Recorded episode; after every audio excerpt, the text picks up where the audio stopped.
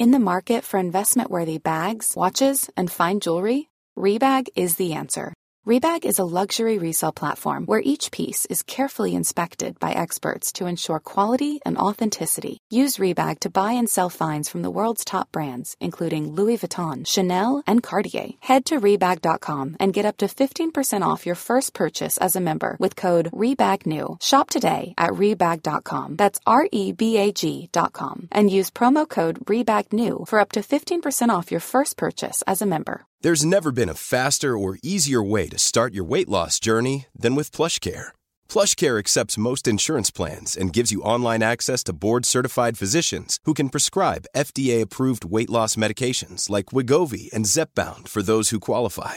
Take charge of your health and speak with a board-certified physician about a weight loss plan that's right for you. Get started today at plushcare.com slash weight loss. That's plushcare.com slash weight loss. L'été dernier, je suis allée visiter les jardins de la sœur d'une amie à Métis-sur-Mer. J'ai trouvé ça fascinant de l'écouter me raconter les histoires et les usages insoupçonnés de l'achillée millefeuille, de la mélisse, du cosmos sulfureux, toutes ces fleurs et plantes dont je connaissais rien du tout. Mon invité d'aujourd'hui, Anaïs Barbeau-Lavalette, a décidé de donner des voix et des noms aux fleurs qui poussent sur notre territoire dans un livre qui s'intitule Nos fleurs. Vous écoutez un balado de Dehors, la branche plein air d'Urbania, animée par moi-même, sa chef de contenu, Sarah Buzel. Merci Anaïs d'être ici. Ben, ça fait vraiment plaisir d'être là. Dans ce livre-là, tu donnes une voix à chacune des fleurs qui peuplent le territoire du Québec. Est-ce que tu veux nous expliquer un petit peu plus en quoi consiste le livre? Oui, mais en fait, d'abord, c'était vraiment un délicieux plaisir de mettre dans la peau de chaque fleur, parce que comme tu le dis bien, les fleurs sont écrites au jeu. Donc, c'est mm. vraiment, puis je trouve que, tu sais, chaque fleur, tu en as rencontré, là, mm. ont vraiment des personnalités comme les humains, là, tu sais. Il y en a des fleurs que tu croises, bon, elles ont l'air un peu timides, d'autres, c'est vraiment des reines, elles ont beaucoup de panache, on dirait qu'elles pourraient t'engueuler. Il y en a, tu sais, je trouve qu'ils ont vraiment chacune une personnalité quand tu t'intéresses à elles, mais même juste, même si tu les connais pas encore, puis que tu les regardes dans leur type de présence, elles ont une personnalité. Fait que de me mettre dans leur peau, c'était vraiment, vraiment un grand, grand plaisir. Tu sais, c'était comme une nouvelle façon de, de rencontrer la flore. Donc, ce livre-là, ben, comme tu l'as dit, c'est un livre sur euh, les fleurs du territoire québécois.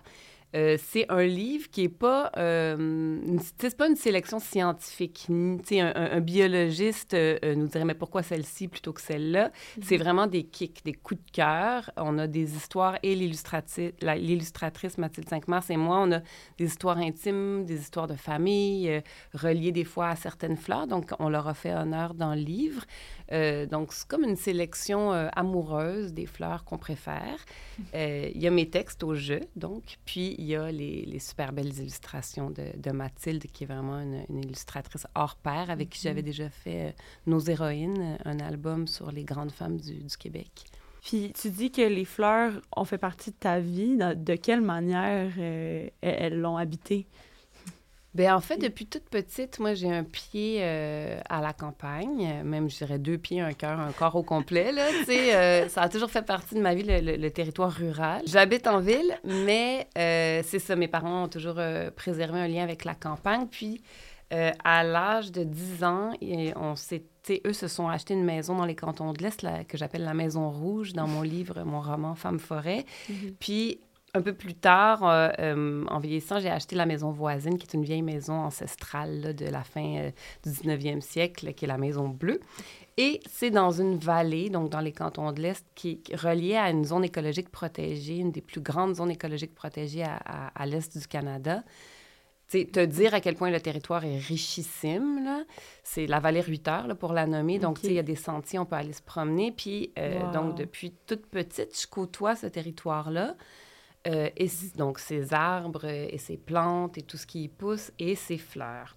Puis autour de la Maison Bleue, euh, mhm. il y a beaucoup, beaucoup, beaucoup de fleurs parce qu'il euh, y avait une vieille dame qui habitait là avant nous, qui a élevé ses quatre enfants-là, puis qui a vraiment pris soin d'aimer tout ce qui poussait, qui a encouragé d'ailleurs la pousse de plusieurs fleurs ben, indigènes et non indigènes. Donc ça fait que, je sais pas, autour, c'est naturellement super riche. Mhm. Mais ça m'a pris du temps avant de euh, me pencher sur l'identité de chacune de ces fleurs-là.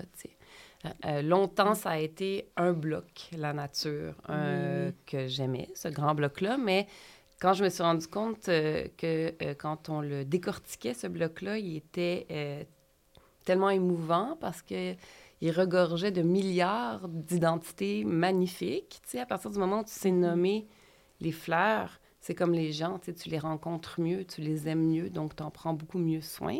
Mais oui. Fait que c'est, c'était ça l'élan premier, en fait, pour écrire nos fleurs.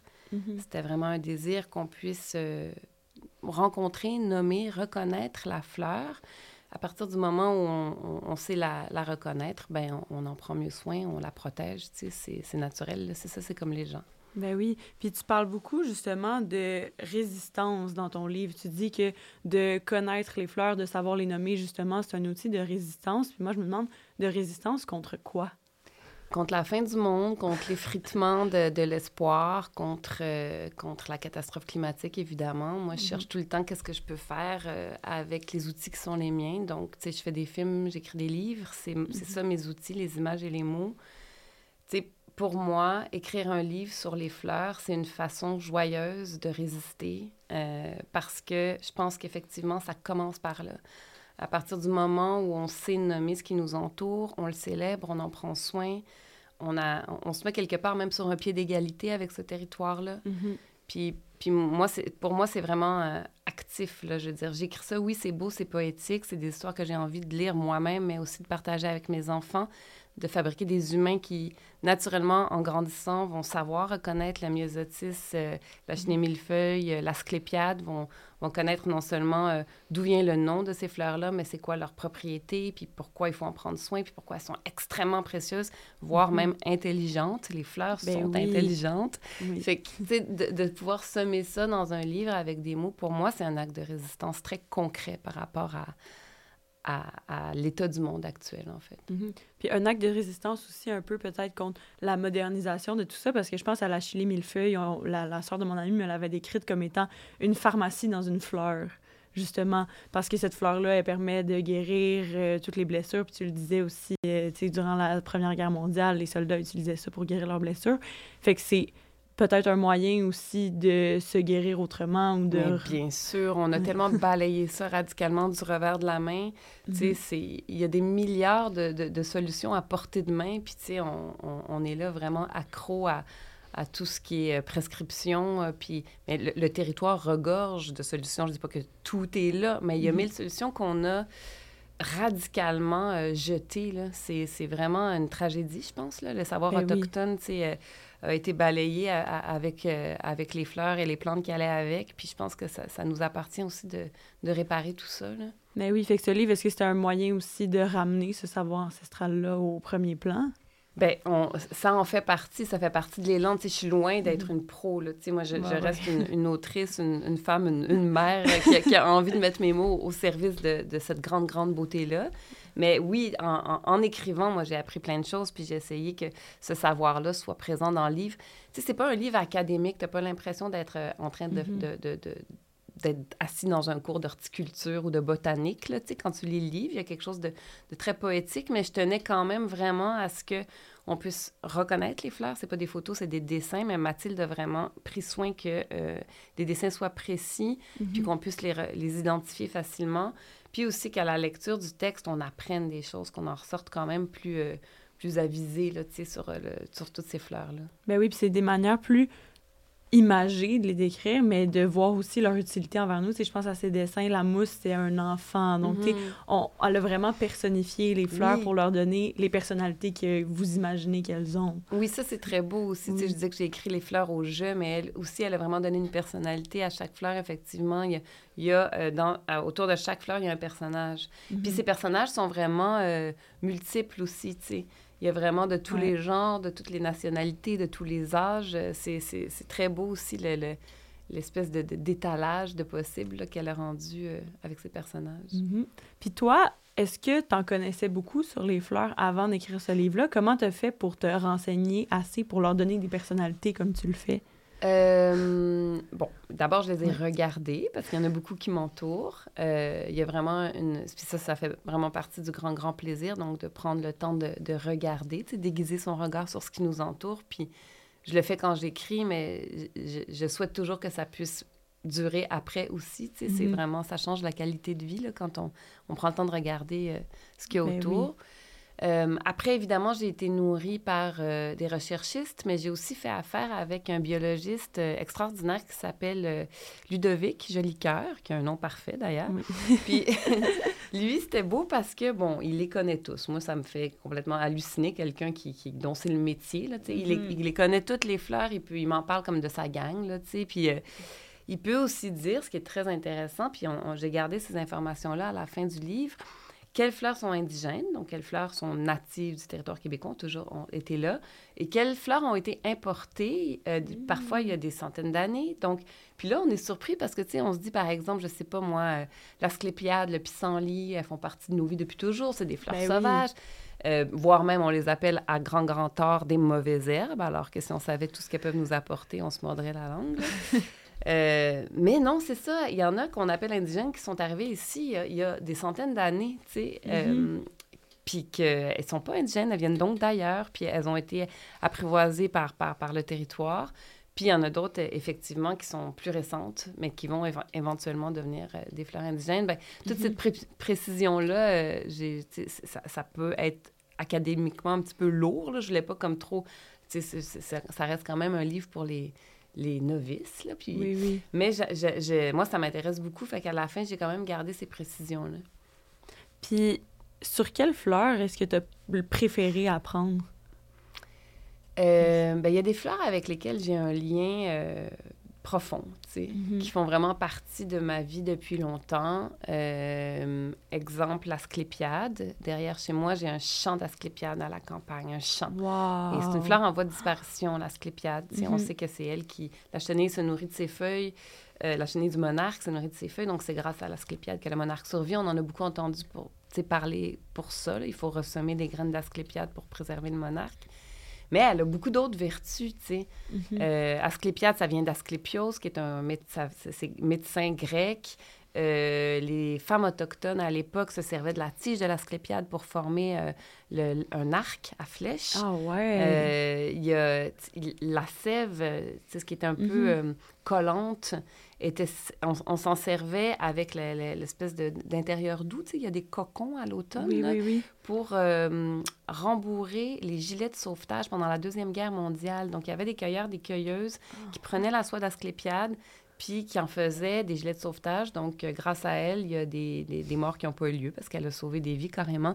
Donc, toutes ces histoires-là, tu sais, ça, c'en est une, mais il y en a, il y en a mille. tu sais. Chaque fleur a souvent des histoires comme ça, tu sais, qui sont vraiment euh, euh, géniales pour quelqu'un qui aime écrire parce que tu sais, tu pourrais écrire un livre complet à partir de ces histoires-là, tu sais. Ben, c'est ce que tu as fait. Ben oui, effectivement, c'est ça que j'ai fait. Mais je veux dire, un livre au complet Oui. juste sur une fleur, tu sais, c'est ça. Ben oui. Sont tellement, c'est tellement riche. Mais c'est très imagé aussi, là, d'imaginer des soldats qui survivent grâce oui, à, grâce à justement, l'asclépiade. Mais on Ouais. peut faire aussi des, des vêtements, non? Oui, on peut faire des vêtements. Ben oui, de plus en plus, il y a des compagnies québécoises d'ailleurs qui, euh, qui se réapproprient ça parce qu'on on, on importait du coton et tout ça. Mais maintenant, il y a euh, des compagnies qui font des mitaines, des foulards, même des manteaux parce que ça a vraiment la capacité de garder au chaud. Là. Il y a, il y a même des, des, des gangs qui ont été escaladés des hauts, hauts, hauts sommets euh, puis qui ont troqué leur, leur manteau habituel pour des manteaux faits ici qui sont euh, faits avec de l'asclépiade. Donc, euh, c'est des petites entreprises locales là, qui sont en train de prendre leur envol grâce à cette plante-là.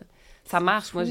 j'ai les mitaines, c'est super Ouais. chaud. Ouais. C'est fou. Puis là, cette plante-là est en voie de disparition sur notre territoire. Ben, le truc, là, on a quand même Mhm. un problème avec la notion de mauvaise herbe. Là. Moi, ça, Mhm. ça- je trouve ça quand même tragique qu'on... C'est en train d'être réhabilité, là. C'est vraiment par ignorance, là. L'asclépiade, on dit que c'est une mauvaise herbe. Le mélilo, autre plante que Mhm. j'adore. Ben on, a, on a une tradition avec mes enfants maintenant, on va cueillir le mélilo, mais tu sais, le mélilo, il pousse partout. Il pousse, oui, à la campagne, mais il pousse en bordure d'autoroute. Quand on, il, se- il pousse d'un crack de rue. Quand on se rend à l'école, il y a du mélilo, on, on le voit, c'est une petite fleur vraiment, euh, une longue, longue tige avec des toutes petites fleurs blanches, là, Mm. très, très délicates. Mais tu sais, on la, on la nomme mauvaise herbe, mais c'est notre vanille boréale. Là. Nous, on, oui. exporte de, de- de la vanille de Madagascar à grand, grand coup, alors que le mélilo, on le cueille en été, on le fait sécher l'automne, macérer dans de l'alcool à entre 60 et 90% Puis après ça, on met dans une petite... euh, ap- après quelques mois de macération, on met dans une petite fiole, puis ça fait de l'essence de mélilo. Nous, on n'utilise que ça maintenant. On n'utilise plus de vanille. Puis c'est vraiment, vraiment, vraiment délicieux. Ça a un goût vraiment singulier, parfumé. C'est trop bon. Oui, mais c'est ça que ça aide aussi de connaître notre territoire, de- d'essayer de, trouver des nouvelles saveurs ou des manières de reproduire des saveurs qu'on importe d'ailleurs. Là, je suis allée à la maison de Thomas, je sais pas si tu sais c'est quoi. C'est près de Mont-Tremblant, c'est comme une, une ferme euh, qui ont aussi un restaurant puis une table gastronomique, fait qu'ils font euh, toutes leurs recettes à partir de ce qu'ils cultivent euh, sur place. Puis on faisait le tour avec les propriétaires, puis ils me montrent des mini fleurs jaunes par terre. C'est même pas des fleurs, c'est comme des petites boules jaunes. Puis il me dit, frotte-le, puis sens ton doigt, tu vas voir, ça sent l'ananas. OK. Puis là, en effet, ça sentait l'ananas, puis eux, ils faisaient leur cocktail avec ça, Wow. au lieu d'importer des ananas ou de faire Puis du comment sirop ça avec s'appelait, cette plante-là? T'en rappelles-tu? Je ne me rappelle pas, Ah, mais c'est- malheureusement. c'est- non, mais pas c'est pas, pas mémoire grave. pour les T'as- noms. T'as mémoire de l'odeur. Oui. Après ça, c'est le petit step de retracer c'était quoi la fleur. Mais, oui, oui. euh, mais non, mais t'as raison. C'est fou à quel point on... C'est un savoir... J'aime pas ça dire qu'on est ignorant. Je me dis c'est un savoir Mhm. à se réapproprier. tu sais, C'est plus actif de le dire de même. Ben oui, mais c'est un savoir qu'on a perdu au Ouais. fil des années aussi. Ouais. Puis toi, justement, tu t'en parles souvent ou t'en as parlé dans ton livre Femme forêt du fait que t'es retourné vers le territoire québécois, retourné vers la nature avec la pandémie surtout. Comment ça s'est opéré, ce retour-là, pour toi? Ben, en fait, c'est-à-dire, j'ai jamais été déracinée parce que Mhm. j'ai toujours eu un ancrage euh, dans la campagne, euh, donc dans, hors la ville. Mais euh, la pandémie, comme plusieurs, nous a comme euh, bousculés dans nos habitudes. Puis Mhm. nous, en fait, le choix qu'on a fait, c'est de s'exiler de la ville avec euh, les enfants. Puis nous, on partage une vieille maison de campagne avec des amis. Donc, on était euh, ben, deux couples, chacun avec nos enfants. Fait qu'on était neuf dans une très vieille maison de bois qui laisse passer le froid et les insectes et les petites bêtes. Mais ça a fait que ça a été presque un an. On a vraiment étiré ça parce que l'école, bon, les écoles ouvraient pas. On a fait l'école à la maison, mais tu sais, à un moment donné, les mathématiques, c'était limité. Donc, on a décidé de faire des cours d'apprentissage de ce qui pousse. tu sais. Moi, je me suis dit, OK, on- je partais, puis je le raconte un peu dans Femme Forêt, je, je partais avec les cinq enfants qui étaient âgés de, de 4 à 12 ans. Puis on allait apprendre à nommer euh, une fois les conifères, une fois quand, quand le printemps est arrivé, donc on, on- on s'intéressait aux feuillus, à ce qui pousse. Mais c'est vraiment à travers les, les enfants qui sont des éponges puis qui peuvent tout apprendre comme ça que je me suis dit, mais mon Dieu, que je suis analphabète d'un territoire que je côtoie depuis tellement longtemps. Mhm. Comment ça se fait que j'ai, tu sais, j'ai quand même une grande capacité d'apprentissage comme tout le monde. Puis ça, je me suis jamais penchée là-dessus, alors que c'est extrêmement valorisant de le savoir.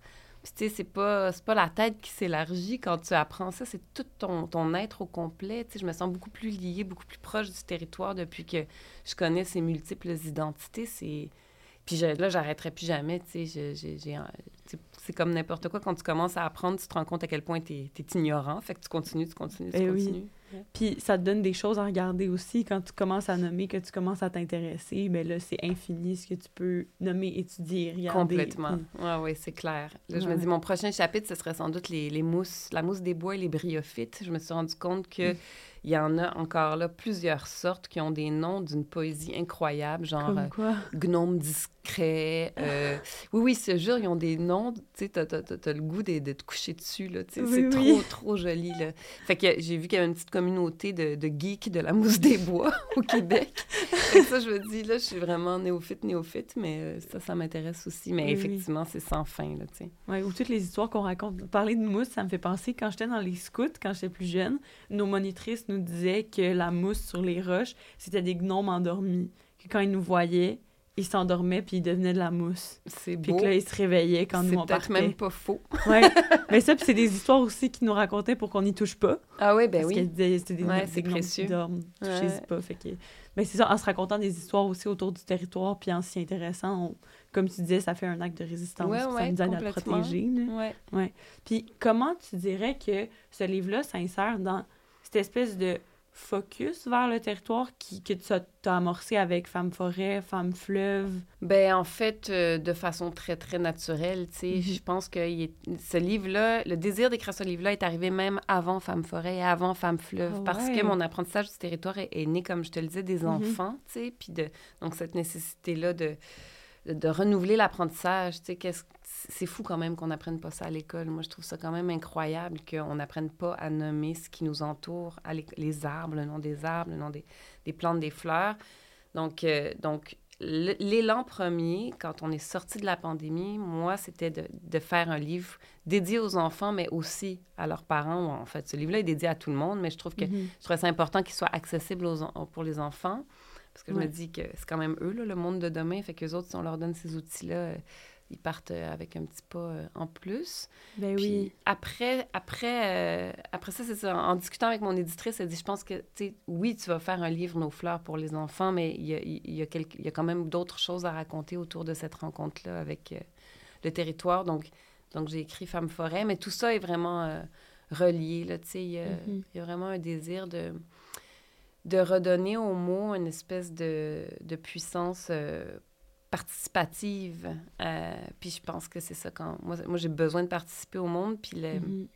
c'est sûr que la, catastrophe climatique m'accable. Donc, c'est aussi une façon d'être en, en, action, de, en, réaction, en fait, puis en mm-hmm. résistance, comme on disait, par rapport à cette situation-là. C'est ma façon d'être utile, en fait. Là. Oui. Fait que ça fait longtemps que tu veux le faire, ce livre-là, avant même Femme Forêt. Oui, c'est fou, ça. Ça a mijoté. Euh, ça a mijoté. Puis aussi, euh, Mathilde, c'est une vraie artiste, dans le sens où c'est pas des mhm. dessins qui sont faits euh, à l'ordinateur. C'est des dessins faits à la main, un à un, hyper inspirés, hyper délicats. Donc, il y, a eu aussi le, le, temps nécessaire pour dessiner tous ces, tous ces dessins. Comment ça s'est fait, justement, le travail avec Mathilde, puis la relation entre les textes puis le dessin? Mais c'est intéressant parce que habituellement, euh, les textes sont écrits en premier dans un livre comme ça où, un, auteur collabore avec euh, une illustratrice. Mm-hmm. Puis, mais là, nous, on, a fonctionné à l'inverse. Donc, euh, les dessins ont été faits avant. puis moi, j'avais évidemment des élans de, de, textes, des élans de fleurs desquels je voulais vraiment parler. Puis on s'est vraiment rencontrés comme au milieu du pont, là, les deux. On mm-hmm. avait vraiment la même vision puis le même élan pour, pour les mêmes fleurs. Puis euh, les personnages qu'elle avait dessinés, euh, j'avais vraiment des portes d'entrée narratives là, pour pouvoir les raconter comme ça. Donc, ça s'est vraiment bien fait. Oui, fait que ça s'est fait ensemble, en symbiose, euh, plutôt que par étapes. Oui, oui. C'est pour ça que ça fonctionne aussi bien. Peut-être qu'il y a un peu de magie dans tout ça. Là. Ben oui, de la magie des fleurs. Oui, c'est ça. Puis, qu'est-ce que tu espères que les gens qui lisent ton livre vont en ressortir? Pas nécessairement en apprendre, mais qu'est-ce que tu souhaites éveiller chez eux? Avec ça? Euh, ben, en fait, je, un des plus beaux compliments que, que j'ai eu qui me, qui, me, qui me fait vraiment plaisir, c'est mhm. euh, c'est que ça devient une célébration euh, très accessible, en fait. Tu sais, il y a des enfants qui se mettent à, à, chanter le nom des fleurs, ça, comme, comme on, on, dévalerait un, collier de nouvelles amies. Tu sais, c'est vraiment comme... Parce à partir du moment où tu nommes, je, je l'ai dit, mais je le mhm. répète parce que je trouve ça, ça, c'est vraiment ça le, moteur principal. À partir du moment où tu sais nommer, ça existe pour toujours. Et donc, ça va faire partie de l'éventail de, de, ce qui t'entoure. Puis de, même pour, pour, pour, les gens qui rencontrent le livre, ils vont, ça va faire partie d'eux, en fait. Mm-hmm. Donc, euh, tu sais, c'est à la fois pour euh, les lecteurs, je pense qu'on devient plus riche quand on, quand on connaît ces, ces fleurs-là. Puis je pense que pour le territoire, euh, ben, par ricochet, euh, je pense qu'il il va se sentir un petit peu plus euh, protégé si, on le connaît mieux. Là. Mais ben oui. Puis justement, tu mets à la fin la, la formule pour des bombes de, de, semences. Est-ce que tu peux en parler un petit peu plus? Oui, oui, parce que en fait, c'est ça. Je te, je, te, parle de résister par le pouvoir de nommer puis donc de protéger, mhm. mais euh, c'est pas un livre que je voulais juste dans la douceur et la poésie. J'avais aussi envie d'une résistance plus active. Puis il y a vraiment un courant mondial en ce moment, beaucoup porté par des femmes. Euh, qui fabriquent donc des, des, bombes de semences. C'est assez facile à faire. je donne la recette à la fin du livre. Tu mêles des, tu mêles des graines de, de fleurs à, à, de l'argile. Puis, euh, dans le fond, tu vas te promener en ville, seul ou en gang.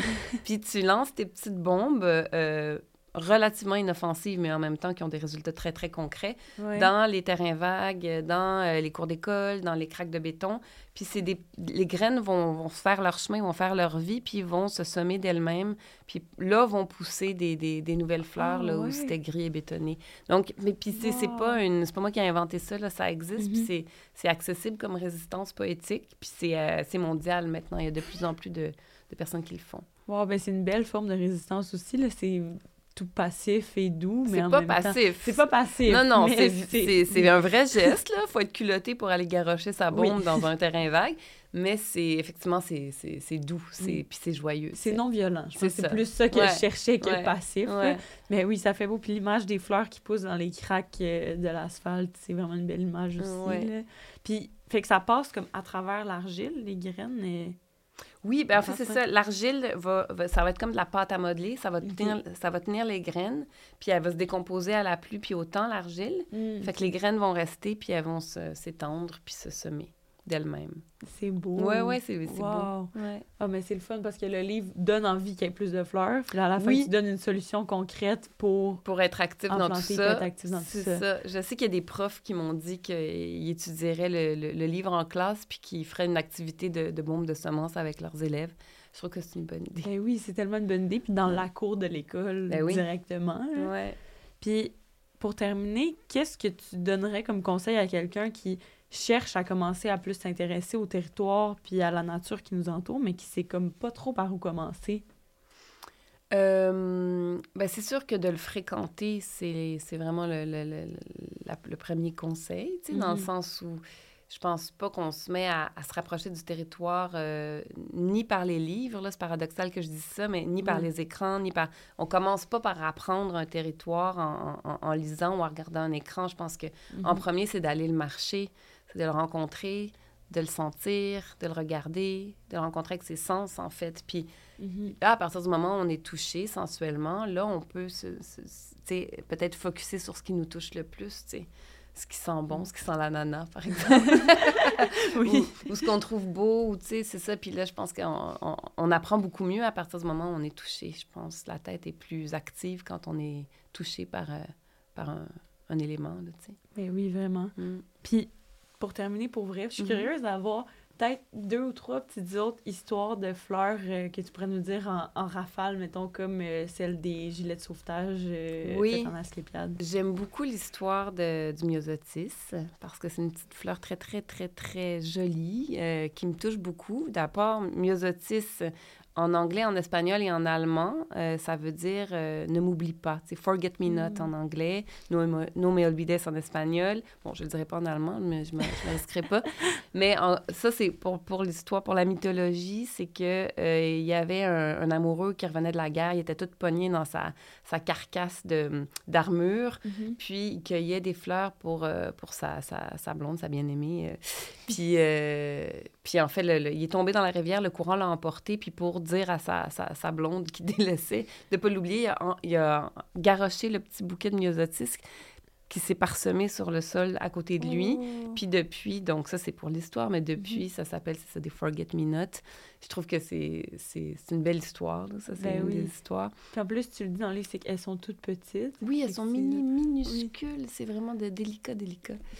C'est comme Euh, si elle, elle criait « Ne m'oubliez pas ». Oui, c'est ça, parce qu'elles sont faciles à piétiner, tu sais. Mhm. Il y a euh, le plantain. Ça, c'est une, une, une- une fleur qu'on regarde très peu, elle est très, très banale. Euh, euh, elle a des, des, des fleurs, euh, des feuilles rondes, un peu comme une langue, mais en fait, Mhm. ça vient de, de la plante des pieds. En fait, c'est les Autochtones qui ont nommé cette plante-là euh, après avoir remarqué que euh, les colons semaient des graines. C'est une plante exportée. Les colons semaient des graines sous leur passage, puis les Autochtones, pour pouvoir pister les colons, suivaient cette petite plante qui poussait derrière le Oh. passage des colons. Donc, c'est la, ça a la forme d'une plante de pied. Puis c'est une, une, une, plante un peu, euh, c'est ça, quand on, la, quand on la reconnaît, on se met à l'aimer beaucoup. Elle est très, Ouais. très discrète, mais elle peut soigner plein, plein de choses.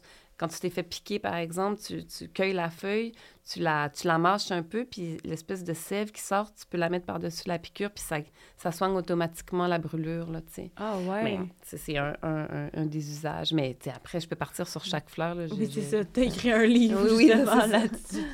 Ben, justement, ton livre est disponible en librairie si les gens euh, sont intéressés à le lire, en apprendre plus sur ces fleurs-là. Euh, C'était un échange vraiment intéressant, enrichissant. J'aurais pu continuer à écouter tes histoires de fleurs euh, pendant longtemps. Merci beaucoup d'avoir été euh, avec nous. Ben, merci, ça fait plaisir.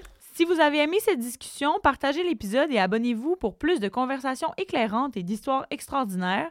C'était Sarah Buzel pour Dehors par Urbania. Revenez-nous très bientôt. C'était un balado urbania. Abonnez-vous donc.